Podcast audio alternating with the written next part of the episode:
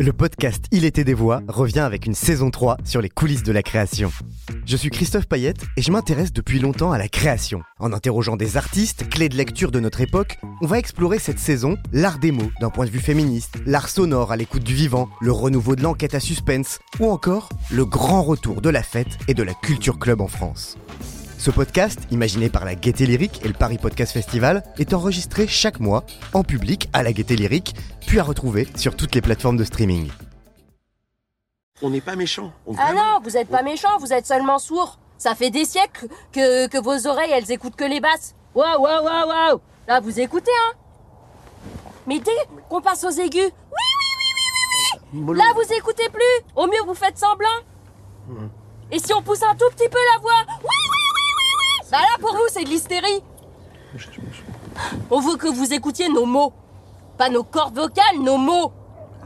Mais on... Que vous régliez vos putains de tympans, quoi, enfin Non, mais on vous écoute et on, on va vous écouter. vous inquiétez pas. c'est bien, c'est bien, non On a C'est bien, compris. Il y a de l'amélioration. C'est bien, il y a de l'amélioration chez Jonathan Cohen et Vincent McCain qui se font littéralement fumer par India Air dans la comédie politique en même temps de Gustave Kerven et Benoît Delépine. Il y a de l'amélioration parce que dans la longue histoire du patriarcat, seule la voix masculine comptait. La parole des femmes a été étouffée pendant des siècles, ignorée ou alors euh, systématiquement discréditée, que ce soit dans l'intimité ou sur la place publique. Alors bien sûr, tout n'a pas changé, notamment si on regarde le champ politique, mais aujourd'hui, une nouvelle génération de voix féminines et souvent féministes parvient à se faire entendre haut et fort. Que ce soit sur les réseaux, sur scène, dans les concours d'éloquence ou même en poésie. Plus que jamais, la rhétorique est un art qui se conjugue au féminin. Je m'appelle Christophe Payette, je suis journaliste, producteur et auteur de podcasts. Avec la Gaieté Lyrique et le Paris Podcast Festival, une fois par mois, on met en lumière des podcasteurs, des podcasteuses qui nous donnent à entendre d'autres récits. Et cette saison, on va s'intéresser aux créateurs et aux créatrices en sautant en coulisses pour découvrir l'envers de la création. Ça s'appelle Il était des voix. Vous écoutez le premier épisode de la troisième saison, la rhétorique au féminin. C'est parti. Je n'ose pas le dire. d'imprimé. Écoutez bien, mon cher, vous n'entendrez pas ça souvent. Est-ce que j'aurais l'air légitime? Vous croyez qu'il m'écouterait Il était des voix. Un podcast de la Gaieté Lyrique en partenariat avec le Paris Podcast Festival. Alors qu'est-ce que la rhétorique? Qu'est-ce que l'éloquence? Comment fait-on pour dépasser ses angoisses, sa timidité ou son sentiment d'illégitimité? Quel rôle joue le genre dans le rapport à la parole? La rhétorique au féminin, d'ailleurs, c'est le titre d'un ouvrage collectif dirigé par la chercheuse Annette Hayward. Est-ce qu'il y a une rhétorique spécifiquement féminine? Quelle serait-elle? À quoi ça sert finalement d'ailleurs de prendre la parole, notamment quand on est une femme dans un monde dominé par les hommes C'est tout ça dont on va parler euh, aujourd'hui avec nos invités avec notamment Sarah Trey Stéphanie. Bonsoir. Bonsoir. Euh, Sarah, tu es comédienne et autrice, entre autres, de la fiction audio Frouch qu'on peut retrouver sur Spotify. On est aussi avec euh, Mathilde Lamolinerie. Bonsoir. Bonsoir. Et Roxane Poursadjadi. Bonsoir. Vous êtes toutes les deux membres de l'association Eloquencia, coach en art euh, oratoire, on peut dire ça, et, euh, et, euh, autrice du podcast Parle bien.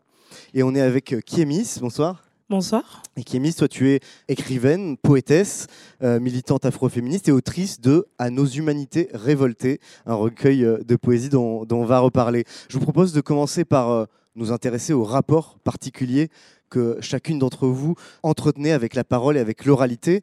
Et on va démarrer avec Mathilde et Roxane. Parle bien Parle bien.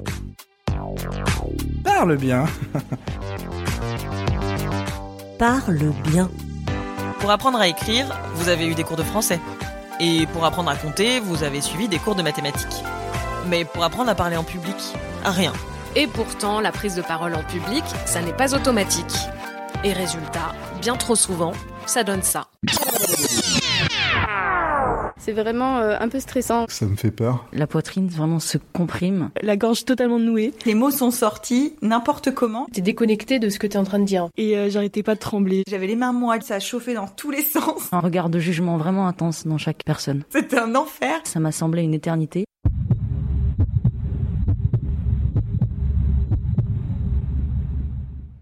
Voilà, Parle bien, c'est votre podcast de conversation et d'entretien pour en finir avec la peur de parler. Comment vous, vous en êtes venu à vous intéresser à la prise de parole en public et puis euh, finalement à faire ce podcast-là? C'est venu d'une rencontre avec euh, Roxane. euh, on est toutes les deux formatrices pour l'association Eloquentia, donc qui intervient dans les quartiers prioritaires en Ile-de-France et à Marseille. Moi, j'ai découvert justement le champ des possibles une fois qu'on sait un peu manier tous les outils de la prise de parole et ça n'a pas toujours été évident pour moi avant. Donc, Roxane est journaliste, donc elle, c'était plus facile. Mais moi, je me suis dit, mais quel dommage de pas euh, laisser euh, un accès euh, plus large, comme on l'apprend pas à l'école, à tout le monde de bah, connaître un peu les techniques, les astuces, pour finalement être un peu plus à l'aise quand on prend la parole. Et donc c'est venu un petit peu de cette idée-là, de, partager ce que nous on avait découvert et bah, de le rendre accessible au plus grand nombre pour lever un peu les, les freins et les peurs, parce qu'elles sont, ils sont assez nombreux. Quand on prend la parole, on est toujours très terrorisé, euh, souvent. Et plus on le fait, et plus c'est facile, et plus on apprend comment le faire, et plus c'est facile, et plus on aime ça. Donc c'était euh, c'était un petit peu ça notre, le début de notre aventure. Et puis aussi, euh, quand euh, Mathilde est venue me voir en me disant euh, j'aimerais faire un podcast sur la prise de parole en public, elle savait que moi j'avais déjà fait des podcasts, etc. Donc on a, mutualisé nos envies, nos compétences, etc. Et moi j'ai un peu regardé ce qui se faisait en matière de podcast sur la prise de parole en public. Et là, on a découvert euh, tout un monde de podcasts, mais très euh, monde de l'entreprise, corporate, très sérieux. En vrai, moi, je trouvais un peu chiant. Et on s'est dit, et pourquoi on ferait pas un truc euh, très drôle Alors au début, euh, Mathilde, elle voulait faire un truc drôle, euh, un peu dans le talk, euh, spontané. Moi, comme j'ai toujours un peu ma posture de journaliste, j'étais un peu, un peu sur la réserve. Et puis finalement, elle m'a, elle m'a embarqué dans, dans ce ton-là. Enfin, j'espère qu'on y arrive. Et puisqu'on parle d'art oratoire, pour vous, prendre la parole, c'est un art? Question piège. Ben, oui, c'est un art dans, dans le sens où euh, il y a quelque chose qui advient. On maîtrise pas tout en fait dans la prise de parole. Être éloquent, euh, c'est euh, la rencontre avec un public, la rencontre avec un sujet. Et donc il y a une forme de, de ça, se joue sur une présence parfaite au moment où on prend la parole. Ça se joue sur une connexion forte avec le public, avec l'auditoire qui est là. Et donc euh, oui, c'est- un art dans le sens où on, on maîtrise pas tout. Il y a des techniques euh, comme on voilà, comme on va peut-être en découvrir un certain nombre ce soir, et c'est le but de notre podcast aussi. Mais ça fait pas tout. Donc oui, ça reste une forme d'art. Une- il faut une sensibilité pour, euh, pour performer en quelque sorte. Et vous, personnellement, qu'est-ce qui vous a sensibilisé au sujet de la prise de parole et à l'art oratoire? Alors moi, je sais pas pourquoi. euh, je pense que ça remonte à l'enfance, mais moi, j'ai toujours été euh, plutôt à l'aise à l'oral. Je m'en suis toujours sortie dans les oraux euh, en n'ayant pas trop révisé, mais en, blablatant un peu, et ça a toujours fonctionné. Et j'aurais adoré qu'on m'apprenne l'art oratoire, l'éloquence à l'école. Et à l'époque, ça se faisait pas. Un jour, j'ai découvert l'association Eloquentia et je me suis dit, mais c'est génial, moi, je veux absolument rejoindre ça. Moi, je faisais de la radio, j'étais déjà dans l'oralité.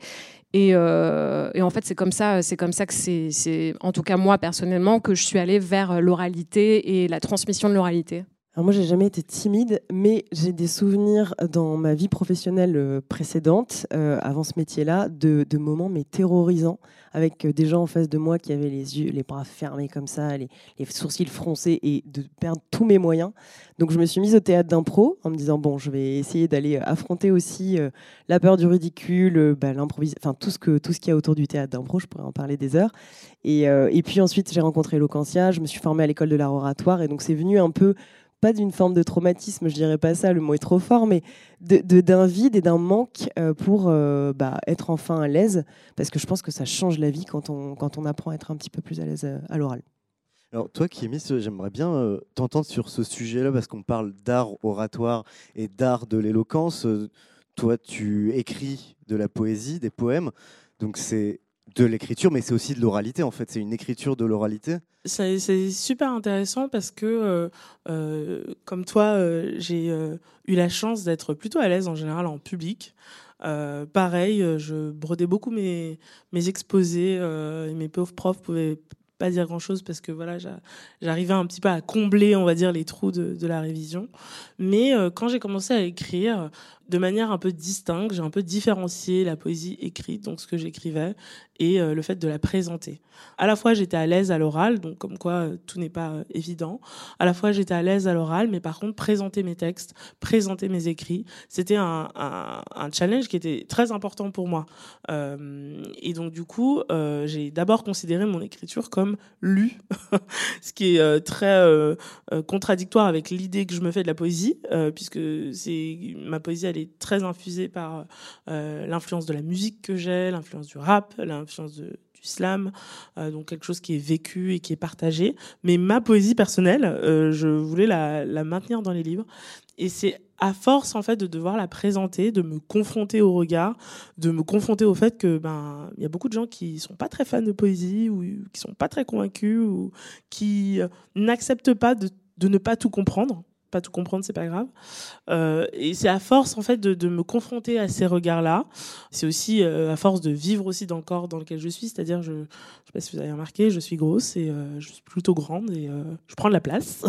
Donc du coup, c'est, ça, ça, aussi, ça m'a permis aussi, je pense, d'acquérir une habitude de regards qui sont pas forcément des regards positifs, qui font qu'ensuite, ça, ça a été, je pense, plus facile pour moi de de maîtriser euh, la prise de parole en public. Euh, alors, ces cours m'ont l'air très très intéressants par ailleurs. Mais euh, mais du coup voilà c'est beaucoup moins je pense j'ai moins des techniques qui sont conscientisées. Mais je pense que c'était voilà c'est vraiment l'expérience et la possibilité de pouvoir me dire que de toute façon en fait c'est pas grave si ça marche pas une fois c'est pas grave s'il y a des fois où j'ai eu des mauvaises conférences, j'ai eu des mauvaises performances, très mauvaises même, euh, mais euh, c'est ok. Et en fait, le fait d'accepter ça, le fait de me dire que, on en parlera peut-être un peu plus tard, mais euh, le fait de me dire que il y aura la possibilité de, faire mieux plus tard, ça m'a vraiment détendu. Et qu'est-ce qui t'a amené à, l'origine à privilégier cette forme qu'est la poésie plutôt que que, la prose Qu'est-ce qui t'a attiré vers euh, la poésie? Est-ce que c'est justement ce, rapport à, l'oralité ou? Euh, Je pense que, alors, euh, de manière, je vais vous révéler un petit secret. Quand j'étais petite, j'écrivais des chansons. J'écrivais de la, oui, de la poésie. Hein. J'essaie de valoriser mon écriture enfantine, mais parfois c'est pas, pas très simple. Mais j'écrivais de la poésie, mais je la montrais pas. Et c'est vrai que euh, j'ai des amis qui savaient en fait que j'aimais beaucoup écrire, que j'allais sûrement euh, publier quelque chose parce que comme vous pouvez le constater, je suis bavarde. Donc ils se sont dit ça va se, répercuter dans un livre. Euh, mais ils ont été surpris de voir la poésie et en fait c'est parce que la poésie c'est un espace pour moi qui a été un espace de véritable liberté et d'expérimentation que je pense j'aurais pas forcément trouvé enfin en tout cas, je m'autorisais pas forcément à prendre cet espace de liberté dans d'autres formes. Euh, le premier recueil que j'ai écrit, c'est un recueil qui est, euh, euh, voilà, euh, qui est un recueil de poésie, mais c'est de la poésie aussi engagée quand même. Hein. Je parle de beaucoup de questions, de questions de, justice sociale, de féminisme, de d'histoire, euh, colonisation, voilà ce genre de choses. C'est vrai que le, la partie essai me venait beaucoup moins parce qu'on est en France et qu'il y a un format qui est quand même euh, valorisé, disons, et que j'ai eu tendance malgré tout à être une bonne élève, et que quand j'arrivais pas à faire quelque chose, et eh ben ça me ça me stressait un petit peu. Alors que la poésie, il y avait à la fois euh, cette capacité de dire ce que j'avais envie de dire, d'utiliser la forme que j'avais envie. Il y avait aussi un, attachement au beau et un attachement au sensible qui, je pense, est malheureusement, euh, euh, euh comment dirais-je, euh, qu'on oublie dans les formes plus politiques à mon grand désarroi. Et tout ça fait que j'ai eu la chance aussi de rencontrer euh, des éditrices qui comprenaient en fait ça. Voilà, euh, je pourrais en parler pendant des heures, donc euh, arrêtez-moi maintenant. on va en parler pendant une heure, mais on va, on va, on va parler euh, un peu d'autres rapports à la parole. On va passer peut-être à celui de Sarah. On va se pencher sur ton rapport un peu complexe à la parole.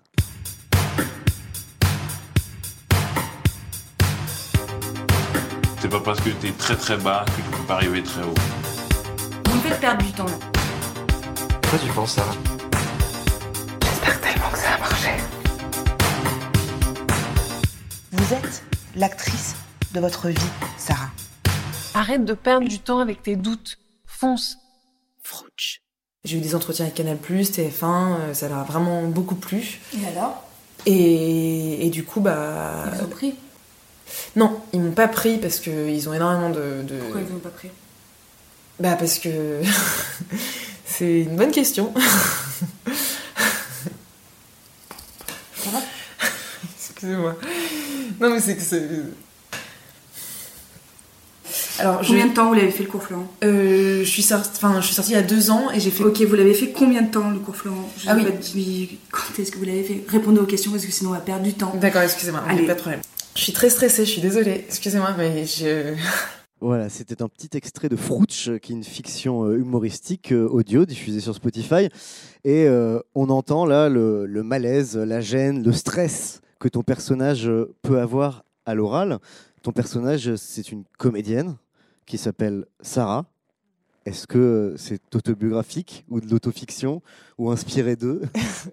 Euh, C'est autobiographique, tout à fait. C'est-à-dire que j'ai commencé à faire Frouch parce que j'en avais gros sur la patate, de vivre euh, autant de malaise et euh, qui venait d'une timidité certaine. J'étais très timide depuis, depuis mon enfance.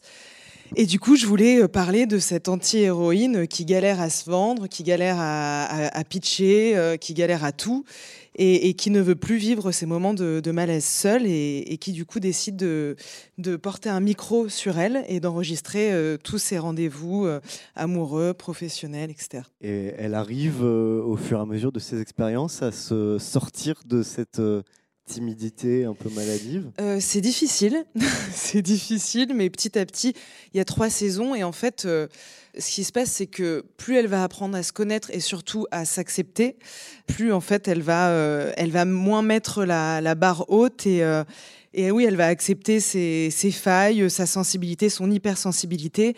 Elle, elle va moins être sa propre ennemie parce qu'elle va se laisser être telle qu'elle est.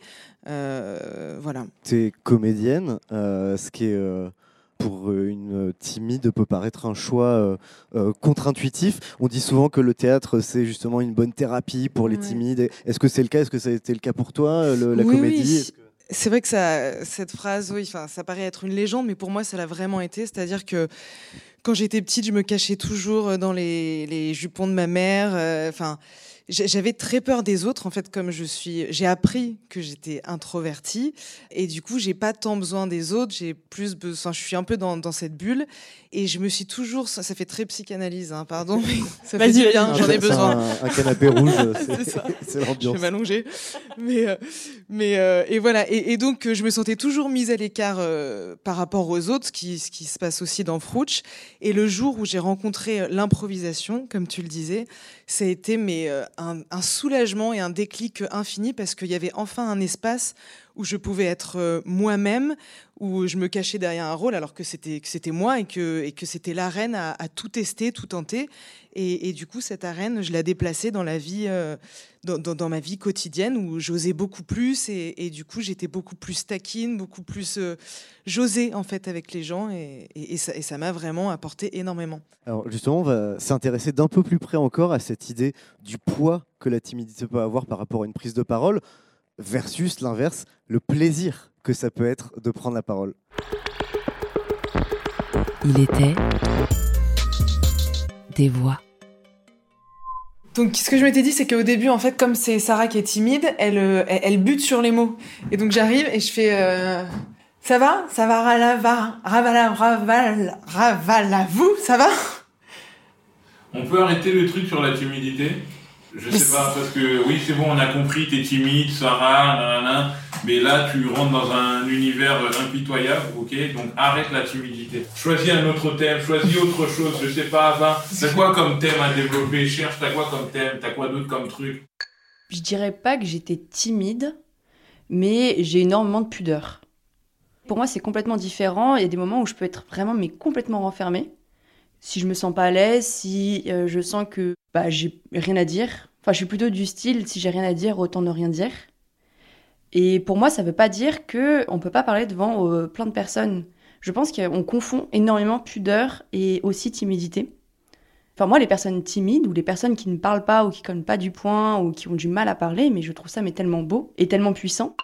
Je suis en train de vous aider en vous disant ça. Vous voulez que je vous dise, oh mais ma petite Sarah, il n'y a pas de souci, je comprends, ça arrive à tout le monde. Écoutez, je suis pas votre mère, je suis pas votre mère, je suis pas votre meilleure amie, je suis votre coach. Je suis là pour vous faire avancer, vous n'avancez pas, vous reculez. Je vous avais, je vous avais demandé de ne pas prendre d'alcool, de ne pas boire, et qu'est-ce que vous faites? Vous m'appelez à 4 heures du matin complètement saoul. Mais je mais je suis timide J'ai l'impression de parler à mon enfant. Vous, vous imaginez la pression que j'ai La pression de se surpasser, la pression de monter sur scène, la pression du producteur, des- de mes deux metteurs en scène, de ma famille, de vous, qui m'emmêlez les pinceaux avec vos formulations là que je comprends rien. Et, vous voulez que je vous donne 120 euros par, par Memovoc Je pense qu'on prend la parole parce qu'à un moment on en a besoin et parce qu'on se sent bien en fait quand on prend la parole.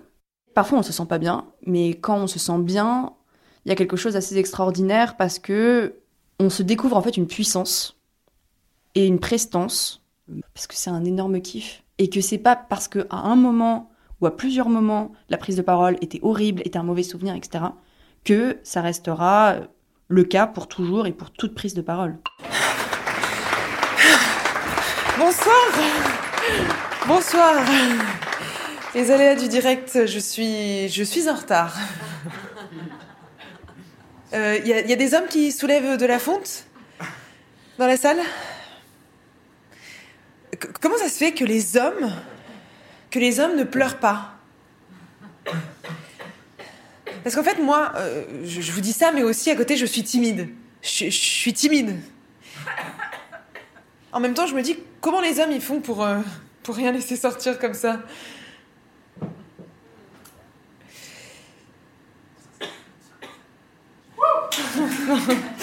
C'est- C'est gentil, mais ça prend pas. Et lors de la demi-finale, les rires ont commencé à fuser, parfois les applaudissements, parfois les moments de profondeur, etc. Et là, je me suis sentie mais tellement libre. Mais je m'y attendais mais tellement pas du tout. En fait, je trouve que la prise de parole, prendre la parole est un risque. Alors parfois, ça se passe mal, oui, ok, c'est pas grave, allez, on se relève. Et parfois, mais c'est incroyable. Genre vraiment, t'es en mode ouloulou, qu'est-ce qui se passe? Donc prendre la parole, c'est une prise de risque. Donc moi, ce que je conseille, c'est facile de dire ça, certes, mais accepter que parfois ça foire.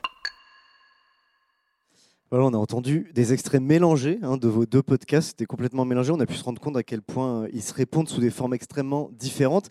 Est-ce que, effectivement, on confond la timidité, la pudeur, euh, l'introversion? Tu disais que tu étais introverti, c'est la même chose?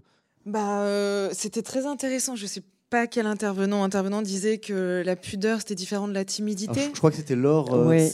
C'est- une jeune, euh, une jeune femme qui, fait- qui était en finale d'un des concours euh, donc, euh, national d'éloquence euh, organisé par l'association Eloquentia. Et c'était juste après la Philharmonie. Donc, ils avaient euh, fait leur finale à la Philharmonie. Et on l'interrogeait, elle et un jeune homme qui, du coup, on a coupé, puisqu'on a que des voix de femmes ce soir.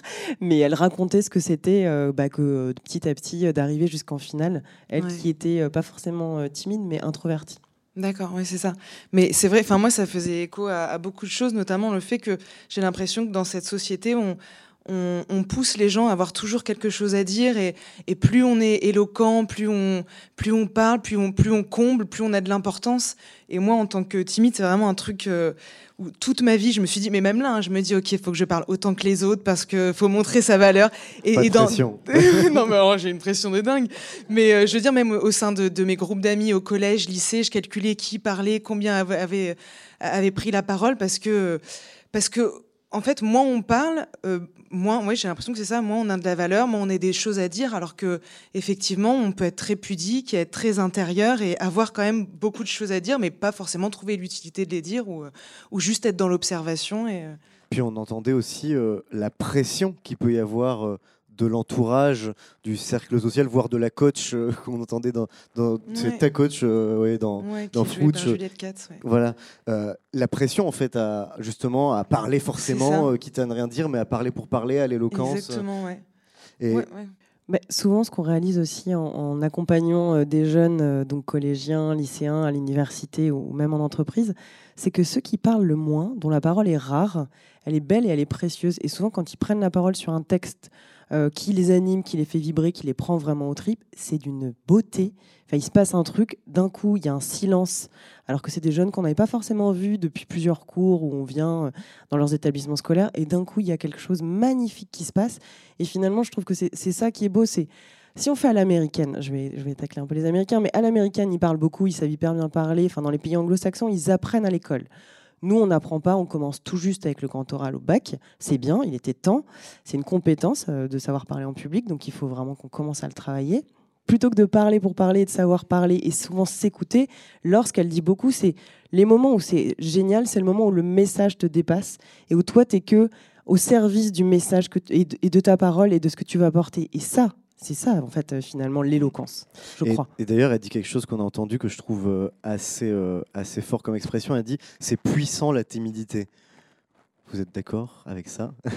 En fait, est-ce que aussi, du coup, il faut arrêter de survaloriser les grandes gueules? Parce qu'on a ce truc de, de valorisation euh, des grandes gueules qui tapent du poing sur la table et qui sont souvent des mecs par ailleurs. Euh, ce, que, ce, que, ce que tu disais, Mathilde, c'est juste sur le mot juste.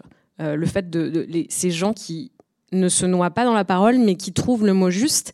Et moi, je voulais rajouter quelque chose sur le fait que, euh, pour moi, les meilleurs orateurs et les meilleures oratrices, c'est des gens qui font la place au silence. Parce que euh, moi, j'arrête pas de le répéter dans les formations que je donne. Le silence, il fait partie de l'oralité. C'est-à-dire que si, par exemple, là, je me tais, angoisse totale en podcast et à la radio. Eh ben, il s'est rien passé et c'est pas grave. Et ça peut aussi faire partie d'une technique, par exemple en, en art oratoire, pour attirer l'attention. Donc, en fait, les meilleurs orateurs, les meilleures oratrices, c'est pas des gens qui sont forcément bavards. C'est des gens qui savent aussi utiliser euh, des silences. Kimi, si tu voulais euh, Ben, réagir? je suis totalement d'accord. Ce que tu viens de me dire, ça me parle beaucoup, surtout en tant que poétesse, parce que euh, quand j'ai eu la chance d'être accompagnée par, euh, par une coach, j'étais une chanteuse, mais qui aussi maîtrisait la question de l'art oratoire. Et elle me disait ah, Tu parles vite, euh, c'est comme si tu vas tes mots, euh, t'as un petit peu peur, etc. Et elle me disait Non, laisse les mots rouler sur, euh, sur ta langue, laisse le silence venir, parce que le silence, c'est beau, il se passe pas rien. Enfin, il y a les émotions aussi qui, qui comblent tout ça et, et, je trouve que c'est super intéressant. Après, je, je suis. Enfin, l'opposition, disons, timidité, non-timidité. euh, euh, extraversion, euh, introversion. Je suis pas, je sais pas si je suis, c'est pas que je suis convaincue, mais je pense que c'est des moments. Là, par exemple, ça se passe très bien. Beau public, on a un beau panel. euh, et puis après, peut-être deux, pendant deux jours, je parle avec personne. Donc, du coup, je pense que c'est un, et, j'avais un peu lu aussi sur euh, sur Beyoncé. Oui, bon, il y a des gens qui sont pas forcément adeptes de Beyoncé, mais c'est pas, pas, ça n'a pas vraiment d'importance. Euh, elle disait que bah, quand elle avait ses shows, je trouvais que c'est une, c'est une figure très intéressante parce que quand elle a ses shows, elle apparaît beaucoup, elle est omniprésente, elle a un peu une figure comme ça que ma mère dit euh, égomaniaque presque, euh, voilà. Euh, mais euh, il y a dans, des, des interviews euh, très anciennes, elle dit qu'elle est très timide, qu'elle n'aime pas du tout euh, tout ce qui est interview, etc., euh, qu'elle a tendance à se cacher, etc., et que euh, elle passe aussi. Euh, et je pense que c'est beaucoup, d'artistes, ou ça peut être même une technique d'art oratoire, elle passe par un personnage qui lui permet aussi de montrer un petit peu euh, voilà, cette, cette personnalité qu'on connaît. Mais au final, c'est quelqu'un de timide. Euh, et je trouve que c'est intéressant justement d'avoir ce- cette dualité de se dire, c'est pas parce que moi je pense que je suis introvertie. Euh, je pense que euh, voilà, j'aime bien être avec moi-même, euh, etc. Bref, Euh, mais euh, voilà, il y a des moments comme ça où on peut se dire bon bah on va on va mobiliser quelque chose en nous. Ça peut être des outils, euh, ça peut être euh, je sais pas un truc qui nous qui nous qui nous submerge et là on va on va apparaître quoi. Et donc du coup, euh, je trouve que c'est intéressant. Ne nous, enfin c'est pas ne nous mettons pas, ça fait un peu injonction, mais ne nous mettons pas dans des cases. Moi, je suis timide. Enfin, chacun fait ce qu'il veut, mais ce que je veux dire, c'est que ça, voilà, ça peut être juste des moments aussi, des moments de timidité ou et des moments de de partage avec les autres. Et des contextes, enfin tout à l'heure qu'on parlait de la pression, il y a, le- il y a un contexte de, de confiance en fait qui peut être propice à être à l'aise à l'oral, alors que si on, j'imagine, euh, si on sent euh, une forme de, de réticence, de danger, d'hostilité, euh, ça nous met dans une situation beaucoup plus euh, complexe pour prendre euh, la parole. Vous les coachs, les formatrices, Oui, moi je le disais, j'avais vécu ça en plus euh, dans ma précédente vie pro, euh, quand j'avais en face de moi un public très fermé, comme ça, euh, qui me regardait euh, comme si je disais n'importe quoi. Dans ce cas-là, ce qui se passe euh, dans notre cerveau, et euh, je ne sais pas si on en parle après, mais on a un épisode euh, spéciale neurosciences, mais notre cerveau il perçoit une forme de danger. Et euh, donc notre système nerveux autonome va commencer à imaginer que donc on est en danger et il fait pas la différence entre un danger physique ou un danger émotionnel. Et donc il va aller puiser dans toutes les ressources qu'il a pour nous maintenir en vie. Et résultat, ça donne qu'il va aller pomper tout l'oxygène, tout le sucre pour nous permettre de fuir ou de de, de, ou de pas se taper la honte. Ou de ouais, voilà. Mais, mais sauf que c'est pas adapté. En fait, c'était adapté quand on était des hommes, des femmes de Cro-Magnon euh, dans des cavernes et que voilà. Mais donc une forme d'exclusion sociale qui est liée à la prise de parole. Quand on prend la parole, on, on peut, euh, on se, voilà, il y, a un public, il y a un regard, et donc euh, on peut être rejeté aussi. Et notre cerveau, il fait pas la différence entre, un, comme je le disais, un rejet de la tribu qui à l'époque entraînait une mort euh, très probable, puisqu'on se faisait attaquer par une bête sauvage, par la tribu voisine, parce qu'on n'arrivait pas à chasser tout seul et donc on crevait de faim. Et, euh, donc c'est tout ça qui se passe. Et c'est comment aussi on arrive à déjouer, euh, enfin en tout cas à conscientiser ça. C'est-à-dire que notre cerveau, il fait ça pour nous protéger, mais à ce moment-là, on n'a plus accès à ce qu'on appellerait l'étage supérieur, qui est euh, l'empathie, donc euh, qui me permet de me rendre compte que je suis pas toute seule. Et si je suis toute seule à parler pour moi-même, bah, en général, ça se passe pas très bien. On le voit, ça nous est tous arrivé. Euh, et tout arrivé, c'est le moment où on parle pour nous, et en fait, on n'est pas du tout présent aux gens, à ce qui se passe, aux questions. et c'est juste de pas. Tu dis ouais Et on se regarde parler aux gens comme ça, on a une petite voix au-dessus de nous qui dit mais c'est nul, c'est terrible, c'est affreux, etc. Donc c'est comment on conscientise que c'est pas grave, c'est même notre cerveau qui est plutôt sympa, qui essaie de nous maintenir en, vie. Il n'a pas compris que tout allait bien et qu'on n'allait pas crever. Donc déjà quand on sait ça, on peut aussi rabaisser un peu la pression et euh, physiquement euh, faire des étirements, chanter, danser, je sais pas. Chaque, chacune a ses trucs probablement euh, pour relâcher le corps, pour que le cerveau se dise attends, on va pas mourir, tout va bien, détends-toi. Donc déjà ça c'est aussi quelque chose qui nous nous sert et qu'on raconte aussi en passant par les neurosciences pour savoir un peu ce qui se passe dans notre cerveau avant de prendre la parole. Quoi. Et d'ailleurs, dans cet épisode, il y a un petit fun fact que moi j'ai trouvé absolument euh, stupéfiant. C'est que euh, pourquoi on transpire et on devient rouge euh, quand on est stressé pour prendre la parole? C'est parce que pour le cerveau, c'est comme si on était en train de courir. Genre vraiment de fuir le danger. Donc ça, voilà, vous, pourrez le ressortir en soirée. Mais oui. Ouais, c'est un épisode avec Sama Karaki. Euh, qui est docteur en neurosciences. Et d'ailleurs, euh, nous, ça nous, enfin, on fait attention aussi à ça dans, nos, dans notre podcast, c'est à donner la parole autant à des hommes qu'à des femmes. À chaque fois, on a une ou un invité. Et là, la docteur en neurosciences, donc euh, c'est une femme. Et je voulais aussi ajouter que nous, quand on mène des ateliers d'éloquence avec des jeunes, on commence, enfin je pense que tu le fais aussi, par dédramatiser la prise de parole, à savoir qu'on pose à plat Ok, pourquoi est-ce qu'on a peur de prendre la parole en public? On a peur de quoi? Finalement, on a peur d'être jugé. Jugé sur quoi? Jugé physiquement, sur les vêtements, sur la façon de parler. On a peur d'être jugé sur son euh, savoir. Et à chaque fois, on commence euh, tous nos ateliers, quand on rencontre un groupe de jeunes, une classe, par dédramatiser cette prise de parole. Et euh, on entendait dans les extraits tout à l'heure, on a beaucoup parlé de la timidité, mais à l'inverse, il y avait cette notion de prendre du plaisir au moment de la prise de parole.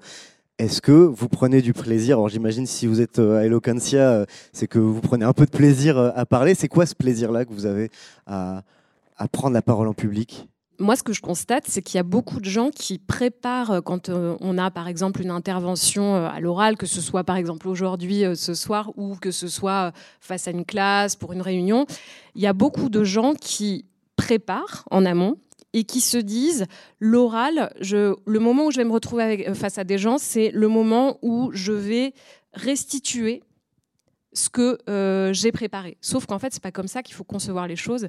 Il faut concevoir le moment où vous êtes face à des gens comme un moment à part entière. C'est-à-dire que tout ce que vous avez fait auparavant, c'est pour servir ce moment-là. Et c'est à partir du moment où on est dans cette position-là qu'on prend conscience de ce moment-là qu'on commence à prendre du plaisir. Oui, tu soulèves le, problème de l'écrit oralisé. On écrit, on se dit je vais apprendre par cœur. Résultat, le jour où on est à l'oral blanc, et alors il euh, n'y a rien de pire. Si on connaît un peu la structure, donc c'est-à-dire les cinq, euh, trois à cinq grandes étapes de notre texte, qu'on se l'est un petit peu récité. L'école de l'art oratoire, ils nous disaient mettez-vous face à un mur blanc à un mètre et vous récitez votre truc. Et du coup, ça va donner une forme d'improvisation autour de quelque chose qui est bien structuré. Et le jour J, ça sortira jamais de la même façon, en fait, en fonction du public. Et justement, ça veut dire que c'est adapté. Et, ça permet, euh, bah, voilà aussi euh, petit à petit de se libérer de quelque chose de, de ouais, d'un écrit oralisé où on parle pas de la même façon qu'on écrit. Quand on parle, euh, on utilise des termes différents. Quand on écrit, on fait des longues phrases, donc on respire pas bien parce que c'est pas au bon moment dans la phrase qui est trop longue, etc. Donc le fait de le passer à la moulinette de l'oral, une fois évidemment qu'on a écrit ses idées, bah, ça permet d'être un petit peu plus cool. Et puis après, plus on pratique et prenez toutes les occasions que vous avez, plus on prend du kiff aussi, plus, plus on prend du plaisir. Ça c'est vrai. Kimi, toi, sur cette question du, plaisir, euh, alors à, déclamer un poème, peut-être pour le coup? Hum, alors, déclamer un poème, euh, c'est encore différent parce qu'encore une fois, il y a une double prise de risque puisqu'il y a la prise de risque du texte. Euh, et quand tu es, autrice, parfois tu te dis, bon, bah, j'écris pour moi et j'ai pas le rendu immédiat. Enfin, j'ai pas le retour immédiat euh, euh, des personnes. Parfois, tu t'enfuis un petit peu aussi de ce retour immédiat, quoi, alors qu'à l'oral, non. Euh, mais à l'oral, en général, je crois que ce que j'aime bien, c'est justement, bah, en fait, rencontrer les gens, les regarder. Enfin, bon, ça fait un peu bizarre dit comme ça, mais c'est ça, en fait, les regarder, voir quand il y a des sourires, voir qu'il y a des gens parfois, euh, parce que quand je parle de féminisme ou d'antiracisme, ah, il y a des gens qui sont bougons. On se dit, oh là là, comment on fait pour la, on la voir, euh, pour la voir? Voilà, c'est ça que j'aime bien, en fait, rencontrer. euh, bon, alors c'est un peu une rencontre euh, un peu euh, unilatérale, mais c'est pas grave. Voilà. euh, c'est ça en fait, voir les sourires, voir les, voir qu'il y a des idées qui, qui, qui, qui se partagent en fait, qui voir qu'il y a des choses que, enfin, voir une réaction en fait, c'est surtout ça, voir une réaction. Alors quand la réaction est négative, je vais pas mentir, hein, euh, c'est pas génial. Euh, il y a deux semaines, j'étais à un festival, euh, a fait un truc sur la drague. euh, bon, c'était un festival électro, les gens clairement ils étaient pas venus pour ça, donc c'était plus rock'n'roll, on va dire. Euh, mais je pense que ce qui était vraiment difficile là, c'est justement de se dire que ben là, il n'y a pas de rencontre en fait. Les gens ils t'écoutent pas parce qu'ils sont pas là pour ça. Bon, je peux comprendre. Et, euh, et voilà, c'est ça qui, me- qui me plaît, je pense. Euh, et puis c'est aussi de se dire, mais je pense qu'on en parlera peut-être tout à l'heure aussi. C'est aussi de se dire, ah, meuf, tu l'as fait, c'est bien. Voilà, c'était, ça a toujours été difficile. Enfin, en tout cas, pour moi, il y a, il y a aussi ce, cette ce juge interne qui parle très très fort, euh, très souvent, euh, et de lui dire, bah en fait, euh, bon, tais-toi. Là, c'est la version un peu glam. Voilà. Donc j'y ai été. Donc ça, il y a, il y a- il y a deux choses en fait. Il y a une chose plus de rencontre. Et, et de persuasion aussi, de dire que ah cet argument il a marché, c'est bien. Et il y a une chose aussi un peu plus égo, plus narcissique, je sais pas si c'est narcissique le terme, mais de dire bah ah ouais, euh, je l'ai fait quoi. Ouais. Et juste pour euh, terminer sur cette question du plaisir à parler, est-ce que toi, Sarah, aujourd'hui, tu arrives à prendre du plaisir euh, En parlant en parlant, en, t'exprimant en public Comme là, par exemple, est-ce que. Euh, oui, en fait, là où je prends le plus de plaisir, mais c'est vrai ce que tu disais quand tu parlais de. On, on se met dans des étiquettes à dire je suis introverti, je suis extraverti, je suis timide, je suis pas timide. C'est vrai, tu as tout à fait raison parce que euh, depuis le début, je me dis timide, mais tu vois, quand je suis avec mes amis les plus proches, je fais des trucs, euh, je me dis, mais attends, mais qu'est-ce que je suis en train de faire? Enfin, je suis exubérante au possible et euh, il y a des moments où je suis, trop mal à l'aise. Et c'est vrai que ça dépend aussi beaucoup de, des gens qu'on a en face, de, soi.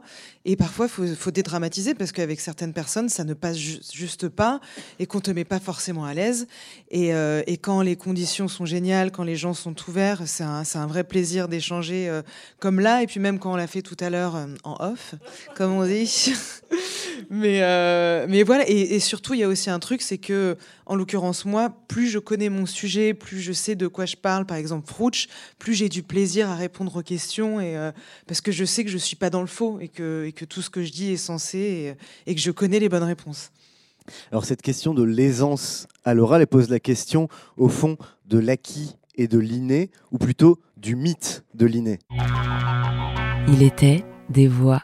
Il y a des mecs qui soulèvent de la fonte ici. Excuse-moi, excuse-moi, Sarah. Tu vois, dans ta manière déjà de dire il y a des mecs, je trouve que t'es pas assez entreprenante. Ah ouais? Ok. Tu vois ce que je veux dire? Ouais. Moi, je dis, il y a des mecs. Ouais, Ah, c'est dans le souffle trop. Ouais, il y a des mecs. On s'en fout. Il y a un côté baladure dedans, je sais pas. Il y a plusieurs choses qu'il faut que tu travailles quand même. Déjà, comment tu poses ta voix. D'accord, ok. Et tes rires à la fin de tes phrases, je te jure que heureusement que Ben c'est un pote parce que je supporte pas tes rires après tes phrases.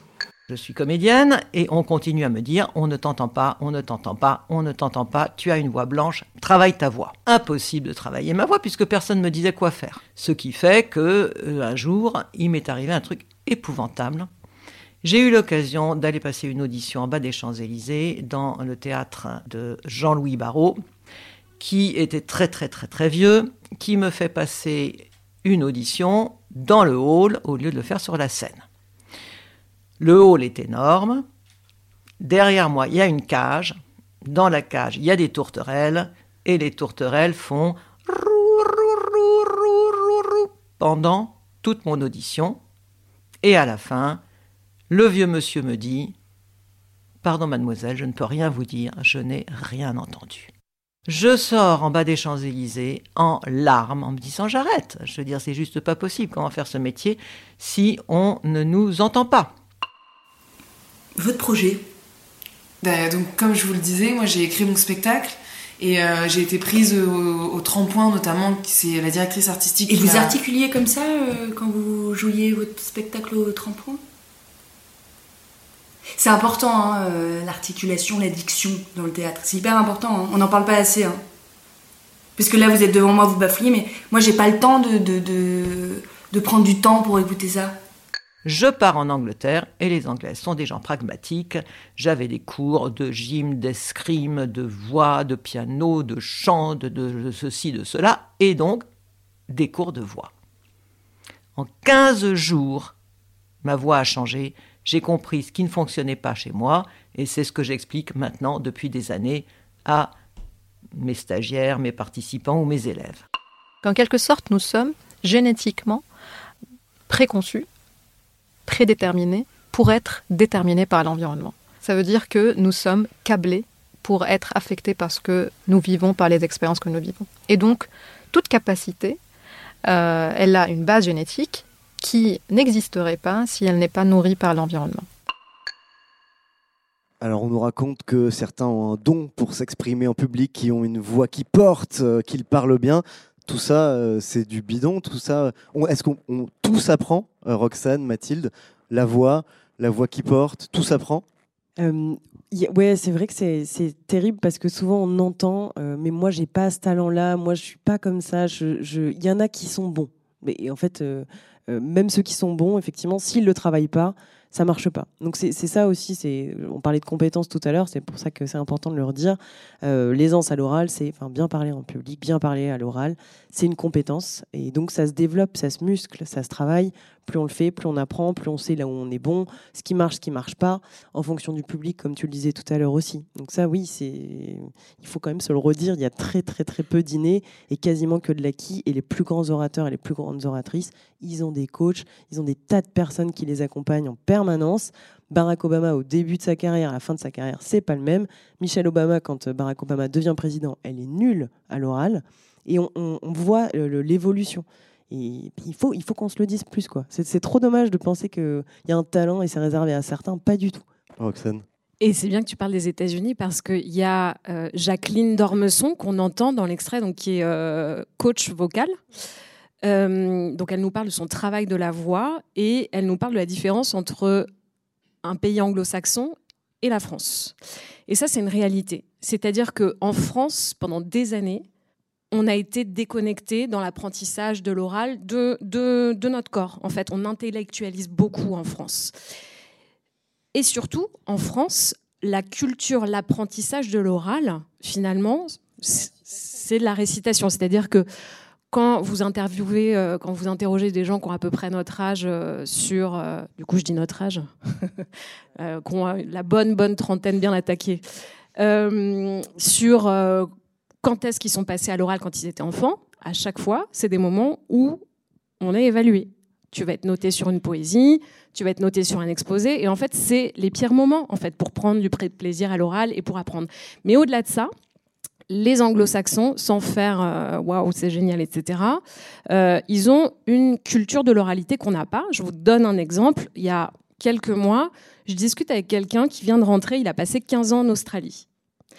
Et ce monsieur me raconte Mes enfants, dès la maternelle, on leur demande d'amener leur doudou à l'école et ils doivent présenter, dire comment le doudou s'appelle, comment il va, ce qu'il fait devant la classe.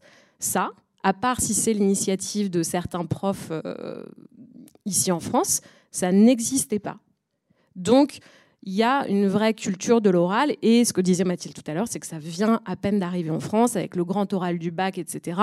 Mais il y a plein de profs qui vous diront que le grand oral du bac, pour le moment, ça a été pas mal improvisé avec des profs qui doivent évaluer les élèves, mais finalement, ils n'ont pas toutes les, armes. Et d'ailleurs, les profs eux-mêmes euh, sont pas formés à la voix. Et moi, je sais de quoi je parle parce que je suis coach vocal aussi.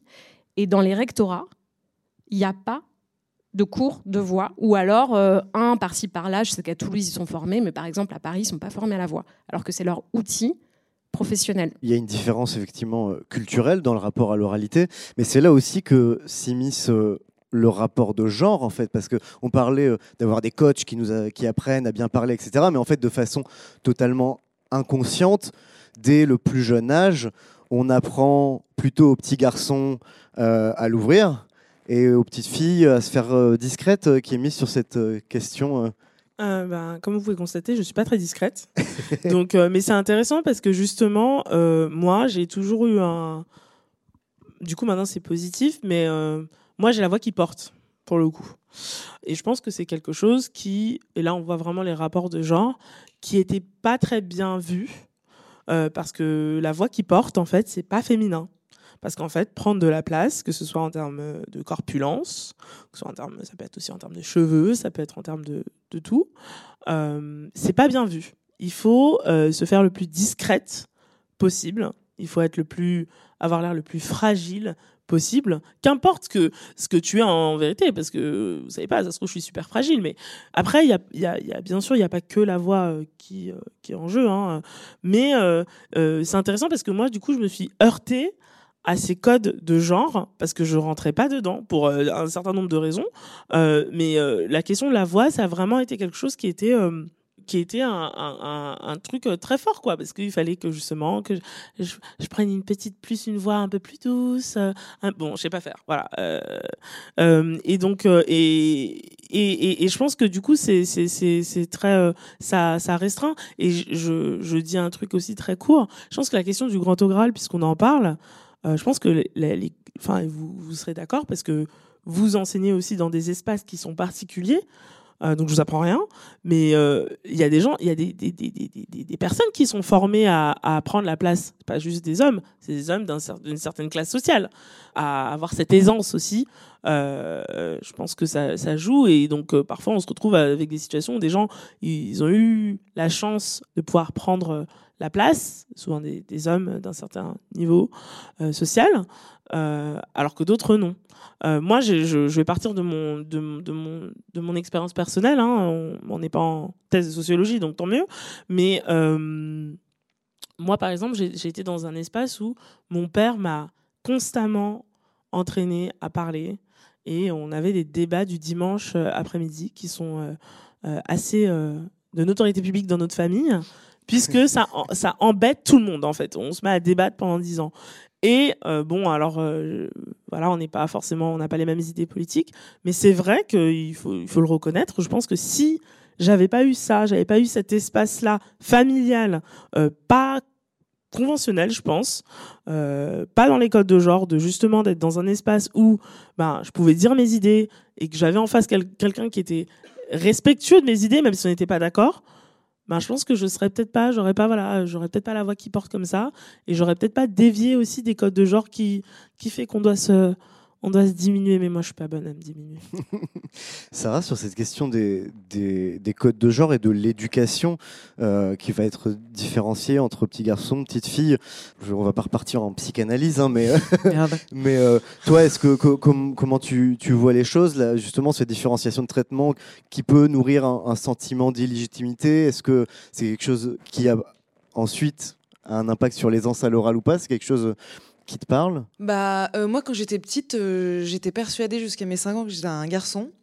Voilà, on, re- on revient à la, psychanalyse, mais euh, et parce que c'est vrai, comme tu le disais, je prenais beaucoup de place et puis j'étais très masculine.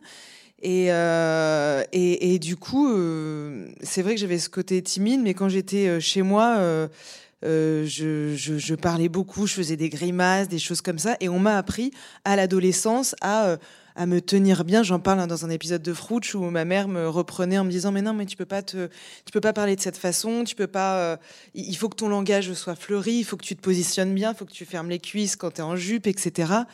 Donc euh, oui, je pense qu'on valorise euh, la, parole des garçons et que les hommes ont un espace de liberté dans leur dans leurs dans leurs paroles euh, énormes. Et, moi qui euh, enseignante, euh, enfin enseignante, j'ai été prof au cours Florent, j'essayais vraiment parce que au début des stages que je donnais d'improvisation, on voyait vraiment une scission entre les, les petites filles et les petits garçons.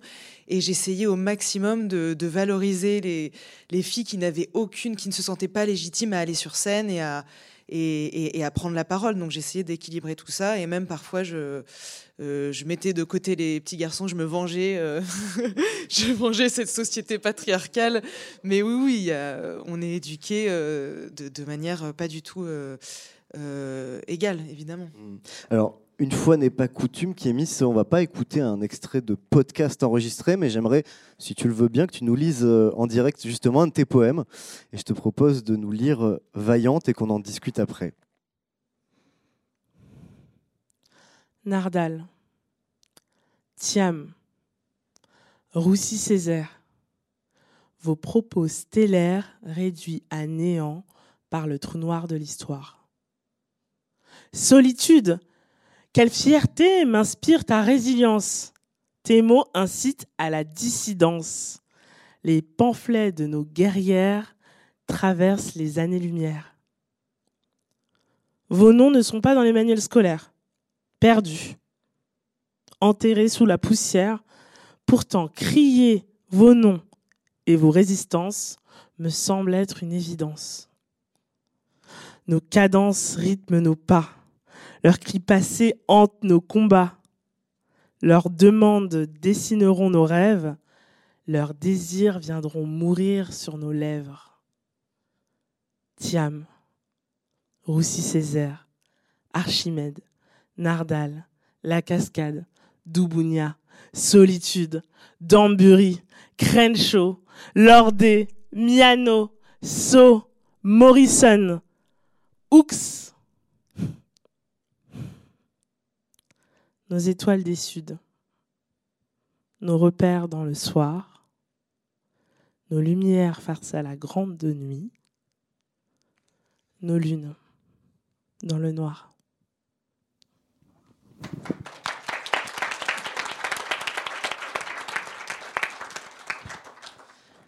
Alors, je sais pas si ça se fait d'expliquer un poème, mais je veux bien qu'on en parle un petit peu quand même. Là, si j'ai bien compris, tu rends hommage à des voix, justement, tu rends hommage à des voix de femmes noires dans l'histoire? Tout à fait. Euh, j'ai écrit euh, ce poème en 2018, euh, 2017 même, puisque j'ai publié le recueil en 2018. Et euh, ce poème est né d'une frustration, puisque ce recueil, il faut le dire, c'est quand même beaucoup de catharsis. Tu vois, on parlait de psychanalyse. L'art, ça sert à ça aussi parfois. Euh, parce que j'étais frustrée euh, de découvrir des noms euh, de femmes noires euh, du monde des mondes atlantiques, je vais dire ça en général, c'est-à-dire des Amériques. Euh, bon là c'est beaucoup Amérique du Nord quand même, mais des Amériques, d'Afrique, des Antilles et de, de- et d'Europe, et de les découvrir à l'âge de 24, euh, 25 ans. Toni Morrison, bon, je pense que des gens la connaissent quand même, mais il y a beaucoup de femmes, euh, de femmes politiques, de militantes, de militantes antiracistes, contre la ségrégation, contre la colonisation, etc., qu'on ne connaissait pas. Et euh, j'avais à cœur justement de d'utiliser euh, l'espace que qu'on m'a qu'on m'a qu'on m'a donné ou que j'ai pris, comme vous voulez, euh, pour leur rendre hommage. C'était aussi important pour moi en fait de me mettre dans une filiation. Parce que je pense qu'il y a un discours qui est euh, euh, très très à la mode de dire voilà il y a des nouvelles féministes euh, et encore plus quand on est afroféministe. C'est arrivé en 2015 parce que les femmes noires en France elles sont arrivées en 2015 Euh, donc voilà et et j'ai à cœur de considérer et je pense que ça c'est quelque chose qui est commun à beaucoup de féministes quand même les générations passées alors, il y a- beaucoup de féministes des générations passées avec lesquelles je ne suis pas d'accord et elles ne sont pas d'accord avec moi.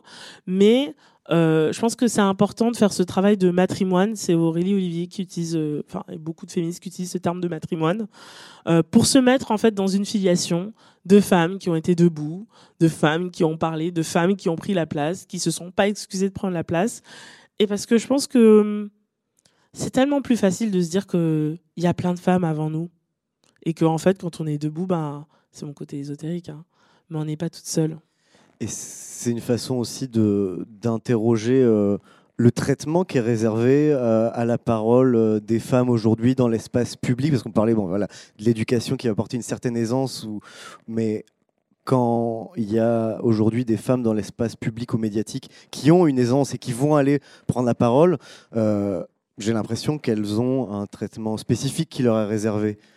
Bah, Vas-y. Non, Non, mais je pensais, je pensais euh, à des, à des, euh, à des personnalités comme Rokhaya Diallo, où on peut voir les réactions à chaque euh, prise de parole de Sandrine Rousseau. Voilà, c'est, euh, il y a une forme quand même de, de sexisme systématique dans le traitement de la parole. Tout à fait. Je pense qu'on peut quand même se dire qu'on n'est pas obligé d'être d'accord avec, d'être d'accord avec tout ce que disent euh, Rokhaya Diallo ou Sandrine Rousseau. Mais si euh, les idioties masculines étaient traitées avec autant de mépris euh, que ça, waouh, il y en aurait beaucoup moins. Franchement, ce serait bien. Euh, donc, euh, ce serait vraiment très bien même. Mais euh, bon, on peut toujours rêver. Donc, euh, donc, je pense que euh, euh, il y a aussi un truc de euh, euh, on a un syndrome de l'imposteur, on a, on n'a pas peut-être pas les codes, etc. Mais on est aussi dans une dans un espace qui, euh, enfin, on l'a rappelé, hein, mais je le redis quand même, qui permet, enfin, qui ne valorise pas ça du tout, en tout cas chez les femmes. Roxane, euh, Mathilde, vous voulez réagir? Oui, moi je voulais réagir en disant qu'en fait, euh, les femmes, elles ont le cul, pardon, entre deux chaises euh, par rapport à la prise de parole. C'est-à-dire que pendant longtemps, elles ont été éloignées de la prise de parole en public, de la prise de parole tout court, et qu'aujourd'hui, avec la libération de la parole, avec hashtag MeToo, etc., on les invite à prendre la parole. Sauf qu'en fait, elles en ont été éloignées pendant longtemps. Et donc, il y a plein de femmes qui se disent Ok, donc maintenant je peux prendre la parole, mais comment je fais? Et qui préfèrent, par conséquent, euh, plutôt être silencieuses. Kimi, est-ce que tu veux bien nous lire euh, un deuxième poème s'il te plaît? Ouais. ouais, en plus, on arrive en fin d'émission, donc euh, ouais, ouais, ça fait déjà une heure qu'on discute de tout ça. Euh, tu vas nous lire euh, Donner son temps plus jamais? Ok. Allons-y alors. Impatiente, elle sort de l'ascenseur bloqué, maintenue au sol. Incapable d'attendre, de contempler l'impasse une minute de plus, lui donner son temps. Plus jamais. Plus jamais. Acculée par la faim qui joue la funambule sur le mur qui la retient prisonnière, elle s'oblige à la déraison. Dans son dos, l'histoire hurle. L'écho des marches la pousse à courir. Dessiner ses propres escaliers, tracer une courte échelle pour que d'autres, d'autres, d'autres lui emboîtent le pas. Sa voix se lève, pose des bombes sur le, plaf- le plafond de verre. Les mots rebondissent, brisent un silence qui étrangle. Dans ses poings serrés, le désir de justice et ses doigts ensanglantés effleurent le ciel libéré. Ne plus se taire, chuchoter. Ne plus chuchoter, demander. Ne plus demander, réclamer. Ne plus réclamer, créer.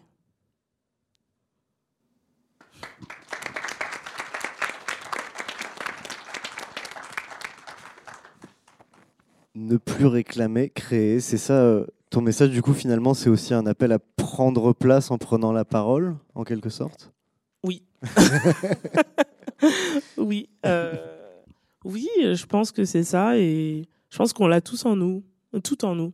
Je pense qu'on l'a tout en nous. Et, et je pense que c'est de voir les autres. Moi, c'est de voir les autres qui m'a donné envie de prendre la place. Donc, euh, j'espère que si ça donne. Si je, je- je- je me, je me dis souvent, euh, j'espère qu'il y a quelqu'un dans la salle qui se dit Mais si elle peut le faire, moi aussi je peux le faire. voilà. Est-ce que, euh, peut-être, euh, question un peu en guise de, de conclusion, vous pensez qu'on assiste euh, à un retour, un retour, je sais pas si c'est un retour, en tout cas un, un essor de l'oralité sous l'impulsion d'une nouvelle génération, d'une nouvelle notamment génération de femmes. Et par, exemple, j'ai l'impression que c'est notamment beaucoup le cas dans la poésie. Euh, Kémis, il y a énormément d'initiatives, que ce soit des podcasts, des, comptes Instagram, etc. Euh, voilà, c'est le cas dans la poésie. Est-ce que euh, Mathilde, Roxane, vous, vous, vous trouvez qu'il y a euh, un essor de l'oralité Oui, en ce moment, effectivement, on bénéficie de l'après-MeToo pour euh, bah, permettre de libérer la parole des femmes. C'est quand même bien. Il y a de plus en plus de choses qui ne peuvent plus se dire. euh, des choses qui ont été dites, notamment à l'Assemblée nationale, à des femmes sur la couleur ou la forme de leur robe. Aujourd'hui, ça n'existerait plus. Donc, il y a, aussi des bases pour euh, quelque chose de plus sain, pour que les femmes puissent prendre la parole. Il y a encore pas mal de choses, de, voilà, de choses à, d'obstacles à lever, Euh, mais on, arrive dans un, enfin si en plus on développe cette compétence euh, à l'école, euh, qu'on est de plus en plus vigilant, comme tu le disais, à comment on distribue la parole dans les classes, parce que c'est là que ça se joue. Les petits garçons ils prennent beaucoup plus la parole dans les classes que les petites filles, et plus ils prennent la parole, et plus on va vers ceux qui prennent la parole, parce que les instituts n'ont pas le temps, et je leur jette pas la pierre. Ils ont des classes de 30 jeunes. Et du coup, bah, ceux qui parlent, eh ben, on les fait encore plus parler. Et comme c'est les garçons, souvent. Voilà. Donc, euh, comment à la fois on travaille cette confiance en soi euh, des jeunes euh, femmes, des, jeunes filles, des jeunes femmes, et comment aussi, un peu sociétalement, ça bouge dans le bon sens pour. bah oui, libérer encore plus cette parole et que nous, on, on l'apprenne aussi et qu'on ose, on ose plus l'apprendre. Voilà. En- avec aussi des figures inspirantes, même si on entend encore des choses terribles. euh, Quand Greta Thunberg prend la parole, on se dit mais c'est pas possible. On est, on est en, en quelle année quoi ça, ça existe encore, mais ça bouge positivement et c'est quand même pas mal de le souligner. Puis des associations euh, comme Eloquentia euh, y contribuent largement. Euh, Et. Eloquentia, c'est pas la seule association. hein. Il y a d'autres. Nous, on travaille notamment pour Eloquentia, mais il y a plein d'autres associations euh, d'art oratoire, euh, d'éloquence. Et euh, Mathilde parlait de figures inspirantes. En ce moment, il y a tout un courant universitaire qui est en train de naître sur la visibilisation euh, de femmes oratrices par le passé. Alors, il y a toujours un problème de source hein, euh, historique, mais euh, il y a tout un travail qui est fait par des femmes et des hommes, des universitaires, sur voilà telle oratrice qui aurait parlé à telle époque, etc., etc. Et ça, c'est en train de prendre de l'ampleur. Toi, Sarah, sur, euh, sur ce sujet de, de- du développement, de l'essor, de la prise de parole féminine, tu le vois Bah, comment? je, je pense que tout a été dit. Après, je pense que justement, le milieu euh, du podcast euh, aide vraiment à libérer la parole et qu'il me semble qu'il y a plus de femmes dans, ouais, dans le milieu du podcast. Et donc, euh, Oui, il y a plus de femmes C'est qui ça. font du, en formation podcast, il y a plus de femmes qui viennent se former, Ouais. et euh, et il y a plus de femmes qui font du podcast. Exactement. Donc elles sont en train de s'emparer de ce média. Je sais même pas si on dit média. Ouais, c'est ça. Donc, euh, donc voilà, vive le podcast. et, et- et- et pour conclure, Kémis, que, voilà, euh, dans le domaine de la poésie, Ah. c'est le cas Oui, oui, c'est le cas. Euh, je pourrais euh, faire, on pourrait faire une autre conférence sur euh, les, voix, euh, enfin comment la poésie contemporaine euh, laisse la place à beaucoup de voix minorisées, etc. Moi, je tiens juste à dire quelque chose, parce qu'il y a quand même une femme qui a été élue en Italie. C'était une femme d'extrême droite. Ça ne m'arrange pas, donc je, je vous avoue. Donc, euh, je pense que c'est important d'avoir euh, des femmes euh, qui prennent la place, mais des femmes de gauche, c'est bien quand même. voilà. Parler, ça dépend pour dire quoi. Voilà. Euh, ben, on arrive à la fin de cette discussion, mais avant de se quitter, on va voir si le public a des petites questions pour vous. Il était des voix.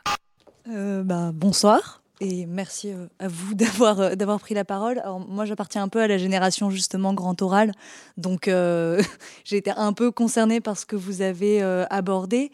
Et, c'est vrai qu'on on- on parle vachement justement de la place des femmes, de la parole, de comment on enseigne la parole, etc. Mais mais il y a aussi toute la question justement de ce qui accompagne la parole dans d'autres codes qui vont être les codes plus euh, du langage justement corporel, même de comment est-ce qu'on s'habille, de comment, qu'est-ce qu'on raconte à travers nous, à travers autre chose simplement que la voix.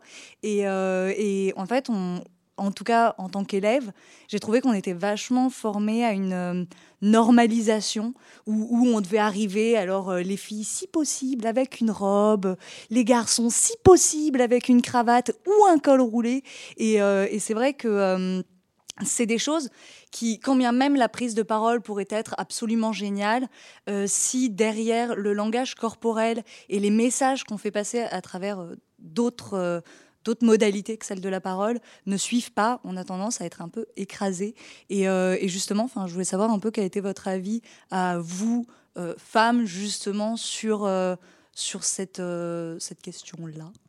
Bon, c'est intolérable de dire vous venez en robe pour les femmes et vous venez en costume pour les garçons. Je pense que quand on vient et qu'on est à l'aise dans quelque chose, euh, en général, ça se passe mieux. Après, évidemment, on incarne toujours, on a parlé de personnage tout à l'heure, mais quand on prend la parole, on incarne un personnage et on est dans une fonction de euh, bachelier qui vient faire le grand oral, de euh, Jean-Michel qui fait sa présentation au conseil d'administration. C'est un rôle qu'on joue à ce moment-là. Et le rôle, il va aussi avec un habit, sans aller dans des choses hyper genrées, c'est trop dommage. Mais effectivement, on incarne ce rôle aussi avec ses, habits. Après, tu, parles de quelque chose qui est intéressant aussi, c'est qu'on on a beaucoup parlé de paroles, d'écrits, de mots, etc. Mais tout le corporel, enfin le, corps, le regard, la voix, la posture, la gestuelle, ça, c'est ce qui fait qu'un discours bien écrit euh, va être génial, c'est quand il est incarné et qu'il y a une maîtrise totale, et ça c'est ce qu'on, c'est ce qu'on essaie d'apprendre aussi euh, euh, avec l'art oratoire, avec les cours qu'on dispense, mais il y a une maîtrise totale de tout, le corps, la voix, la parole, les silences, le texte, euh, etc. Et tout ça euh, donne un sentiment voilà, de maîtrise, même si euh, derrière, c'est quelque chose qui n'était pas naturel au, départ, et ça le devient. Et le corps est un vrai outil dont on parle souvent assez peu, et, donc au- au-delà du vêtement, mais effectivement, il y a beaucoup de choses à travailler, et le théâtre est un vrai outil quand on, en art oratoire, en prise de parole, peu importe comment on appelle ça, le passage par le corps, par l'impro, par la voix, par le chant, par par euh, ben oui quelque chose qui, qui- est vivant quoi. Une parole elle est vivante parce que euh, ben, on, est là et qu'on est là avec tout ce qu'on est et qu'on et qu'on met tout au service de, de ce qu'on va qu'on va dire. Mais bon après l'histoire de la robe là je suis pas trop d'accord. Je, je sais pas où est-ce qu'on t'a parlé de cette histoire de que c'est incroyable. Et euh, moi, moi, je recommande souvent juste d'être dans des vêtements où on est à l'aise et où on arrive à respirer. Par exemple, je décommande, euh, enfin, je, je, je, je recommande absolument pas les pantalons de taille haute, tu vois, tout simplement parce qu'en fait, ça te coupe ta colonne d'air et que tu as du mal à projeter la voix. Donc, c'est les seules recommandations. Mais alors, sinon, la robe, et ce que disait Mathilde, en fait, c'est tout ce qui appartient au langage non verbal. Euh, alors, après, si ça vous intéresse, vous tapez euh, langage non verbal sur les moteurs de recherche. Euh, Il y a des scientifiques qui s'affrontent en disant que ce serait euh, dans la communication tant de pourcents, etc. Mais en tout cas, l'ordre de grandeur qui est vrai, c'est que euh, on retient d'abord tout le non verbal et finalement les mots en tant que tels beaucoup moins. Euh, moi, j'ai une question un peu légère. euh, C'est comment est-ce qu'on peut être taxé d'être aussi bavarde sur les clichés sexistes et donc être aussi invisible sur la prise de parole en public Et du coup, qu'est-ce qui oppose la sphère privée de la sphère publique? Moi, j'ai une réponse toute faite là. Le patriarcat n'est pas logique. C'est ça ma réponse. Non, mais dans la sphère intime, on n'est pas du tout pareil. Je parlais d'endosser un rôle, un costume, d'être dans un personnage. Quand on est euh, en représentation, qu'on prend la parole, qu'on a un public, et on joue beaucoup plus de soi. Et donc, euh, il se passe des choses bien plus compliquées dans notre cerveau, dans notre corps, sous nos aisselles, enfin plein d'endroits. Et, du coup, c'est pas du tout comparable entre euh, euh, l'intime où on est soi-même finalement et bah, voilà un public qui nous envoie un regard un peu parfois difficile et, qui nous demande de nous surpasser. Et c'est aussi ce qui est intéressant avec la prise de parole en public, c'est que s'il n'y a pas de challenge, bah, il n'y a pas d'intérêt. Si on est un petit peu chaud, qu'on est un peu tendu, etc., c'est qu'il y a un, un défi, c'est qu'il y a quelque chose qui se passe et c'est qu'on s'en fout pas. Euh, donc même si c'est dur, euh, ben allez-y. Enfin moi, ce que j'ai envie de dire, moi j'avais trop peur, jamais j'aurais imaginé être là un jour. hein. Mais, mais aujourd'hui, je trouve que c'est chouette parce que bah, plus on y va et, et plus on se rend compte que voilà que c'est possible. Je sais pas si j'ai complètement répondu à la question. Non, mais c'est intéressant ta question parce qu'il y a une tradition quand même de l'oralité féminine. euh, je parle notamment en France de justement, tu dis bavardage, jacassement, qu'est-ce qu'on a dit d'autre? Potin, etc. Commérage, quand c'est péjoratif. Euh, je pense notamment au. Là, ça me vient au salon littéraire du XVIIIe siècle. Donc là, on parle de salon d'une élite, etc. Mais où finalement, on papote de culture et autres, et on reste dans le papotage. Et ta question, elle est intéressante parce que finalement, euh, il y, a, y a eu une prise de parole féminine, mais elle était réservée à la sphère intime. Et finalement, la prise de parole masculine était dans l'espace public. Voilà. Je te l'ai dit, mais tu n'as pas écouté. Il était des voix. Et voilà, cet épisode 1 de la saison 3 d'Il était des voix, la rhétorique au féminin touche à sa fin. Merci à nos invités, Sarah Trey Stéphanie, autrice de Frouch, à retrouver sur Spotify, Mathilde Lamolinerie et Roxane pour Sajadi, autrice de Parle bien, et puis Kiemis, autrice du recueil de euh, poésie à nos humanités révoltées. Vous pouvez aller écouter tous leurs podcasts sur les plateformes de votre choix, enfin sauf pour Spotify, et aller euh, lire, acheter et lire le, le livre de Kiemis. Euh, si vous voulez prolonger euh, la réflexion, il y a d'autres podcasts côté poésie. Par exemple, il y a Poésie à voix haute de Hortense Rénal, il y a Mange tes mots de Galatée et Jinko, un podcast, je cite, euh, littéraire et hérético, érotico, éclectico déjanté. Il y a les couteaux poétiques euh, sur Station Station ou Allo, Allo, Allo, Allo Daniel sur, euh, également sur Station Station. Et puis sur l'éloquence et la rhétorique, il y a la pause éloquente de Laetitia Mampaka et il y a Par le meilleur avec notamment un épisode en particulier sur la prise de parole en public quand on est une femme. On se retrouve euh, le mois prochain pour un nouvel épisode de Il était des voix, enregistré en public à la Gaieté Lyrique, le samedi 22 octobre à 14h30 dans le cadre du Paris Podcast Festival. On parlera donc de l'art sonore qui fait entendre le non-humain à l'écoute du vivant, avec euh, le compositeur Molécule, avec la comédienne Laetitia Doche et avec l'écrivaine Anne Simon. Puis pour être tenu au courant de la suite, c'est toujours sur les réseaux de la Gaieté Lyrique et du Paris Podcast Festival. Ciao Vous venez d'écouter Il était des voix, un podcast de la Gaieté Lyrique en partenariat avec le Paris Podcast Festival. À l'animation, Christophe Payet. À la réal, c'est Lucie Lossel et Sonic le Studio à la prod. Sonic.